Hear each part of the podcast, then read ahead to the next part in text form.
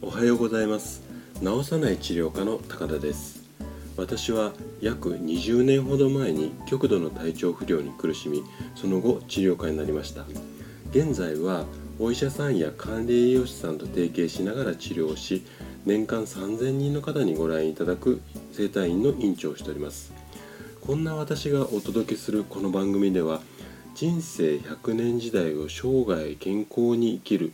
こんなコンセプトで健康にまつわる情報を毎朝6時に配信しています。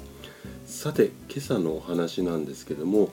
ストレスは解消ではなく回避する。こんなテーマでお話をしていきたいと思います。でいろいろなストレス解消法ってこう巷にあるんですけどもこういうものをなかなか、うん、試してもなかなかこう結果が出ないっていう方も非常に多いんですよね。でそういった方向けに、えーと、今日はお話をさせていただければと思うんですけども実はですね私もサラリーマン時代あの極度のこうストレスの塊っていうか、うん、ストレスだらけだったんですよね。で今でもストレスそのものはゼロではないんですけども結構元気に健康に生きることができています。で、えーと、なぜそういうふうになったのかも含めてですね今日はストレスに悩むあなたのヒントになれば、うん、嬉しいなと思ってお話をさせていただきます。でまず今日のお話の、まあ、答えっていうわけではないんですけども仕事だとか家事だとかに追われている時っていうのはあなたの脳みそに膨大なストレスっていうのが溜まってくるんですね。え体にストレスが溜まるんじゃなくて脳みそに溜まるの？ちょっとそんな風に思った方もいらっしゃると思うのでこの辺りのメカニズムについて詳しくお話をしていきますね。仕事に追われた時、まあ、こんなような状況の時っていうのはあなたの体とか脳みそではどんな状態になっているのかっていうのをちょっとこううん詳しく説明していきたいんですけれども、えっと、この状態の時っていうのは要はこう忙しくてバタバタしてるので交感神経っていうのが優位な状態いわゆるこう極度に緊張した状態ですよね。こう頑張っているので。そういう状態に体がなって体の中にある神経全体がうんと緊張してですね思考だとか集中こういうのを繰り返している状態なんですね。でこういう風になると体の中にある血管っていうのが収縮あの要は縮こまってしまって血圧だとかあとは心拍数この辺りが上昇していきます。でこうなってくると自律神経って言われるところでは活性酸素っていうものが発生しますちょっと難しい言葉なんですけれども要は体がキュッと緊張した状態が長く続くと、まあ、体の中の、まあ、酸欠状態、そんなイメージでいいと思うんですけどもそういうような状態になってしまってこうなってくると脳みその中に酸化ストレスっていうものが溜まってくるんですよね。でこうなってくると脳みそが疲労しきってしまって大きな病気につながる可能性がすごく高くなってくるんですね。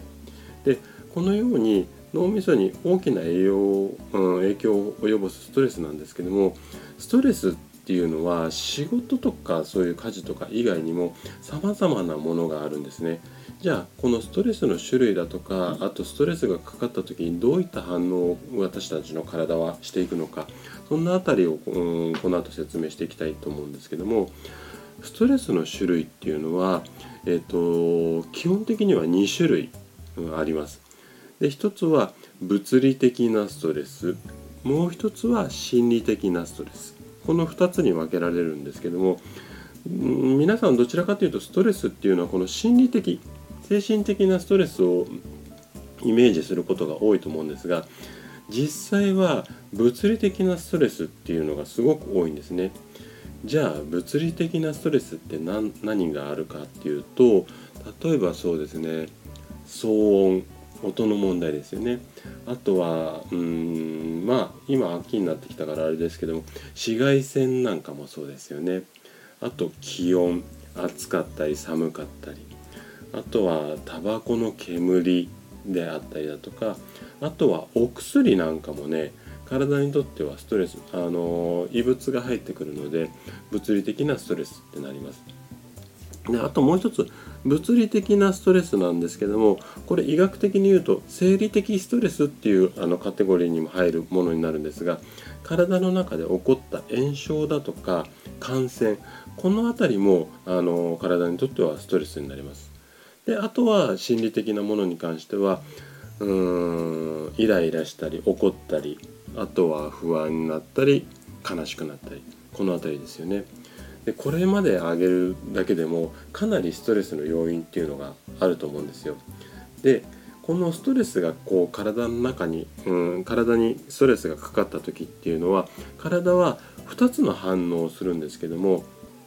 でどういう反応を起こすかっていうと自律神経に対してうんストレスが起こってしまうっていうこととあと内分泌系もしくは免疫系に、ストレスが起こってしまうこれらの2つのストレスがあるんですけどもこの辺っていうのはちょっとこう解説しようとすると難しいのでまあこんな2つがあるんだなっていうふうに覚えていただければと思います。でこんな形で、いろいろのストレスっていうのがかかってくるんですが今の世の中っていうのはもう多分ストレスゼロっていうのは私も含めてなんですけどもかなり難しいと思うんですね。全くゼロで生きるっていうのは。やっぱり誰かと接していなきゃいけなかったりだとか。うーんまあ温暖化の影響で暑い寒いが急激になったりだとか。そういうことがあるので。なのでもうストレスをこうゼロにするのは難しいっていうことであればじゃあ私たちがどうやってストレスからこう身を守ればいいのかっていうことなんですけどもこれはね今言ったようなストレスのこうこんな種類があってこういう風なものがストレスなんだよっていうこのまあ内容っていうかこういったものを理解をしてでストレスを解消するっていうよりも自分にこんなストレスが起こりそうだなっていうそういうストレスからこう避けるっていうかそこから逃げちゃうっていうことがいわゆるまあかっこいい言葉で言うと回避回避をするっていうことですねこういう考えが非常に大切になってきます。っていうのもストレスっていうのはもう人それぞれなんですよね。なのでこういうことでストレスを解消しましょうって言ってうん、いろんなストレス解消法があるんですけどもあくまで万人受けなのでそれをその方法を試したからって必ずしもあなたがストレス解消できるとは限らないんですね。であるならば解消するっていうよりもストレスにうん、行きそうな場所に例えば行かないであったりだとかもうここにこうなったらストレスになりそうだなっていうことを事前に察知をしてそこをうまく回避をしていくこんなことが、まあ、あのストレス解消より大切じゃないのかなっていうふうに私は個人的に考えているんですね。で今私はこの辺を上手にすることによってかなりストレスっていうのは軽減されています。ただ全くゼロではないのでまあその時にどうしても回避できないものが溜まってきた時に解消法をする。まあ、こんな順番でやっていくと結構いい、うん、体がいい状態がキープできるんじゃないのかなっていうふうに考えています。ということで今日のラジオではストレスは解消ではなく回避するこんなお話をさせていただきました。今朝のお話があなたの生涯健康で過ごすヒントになれば嬉しいです。今日も健康な一日をお過ごしください。それではまた明日の朝お会いしましょう。治さない治療科の高田でした。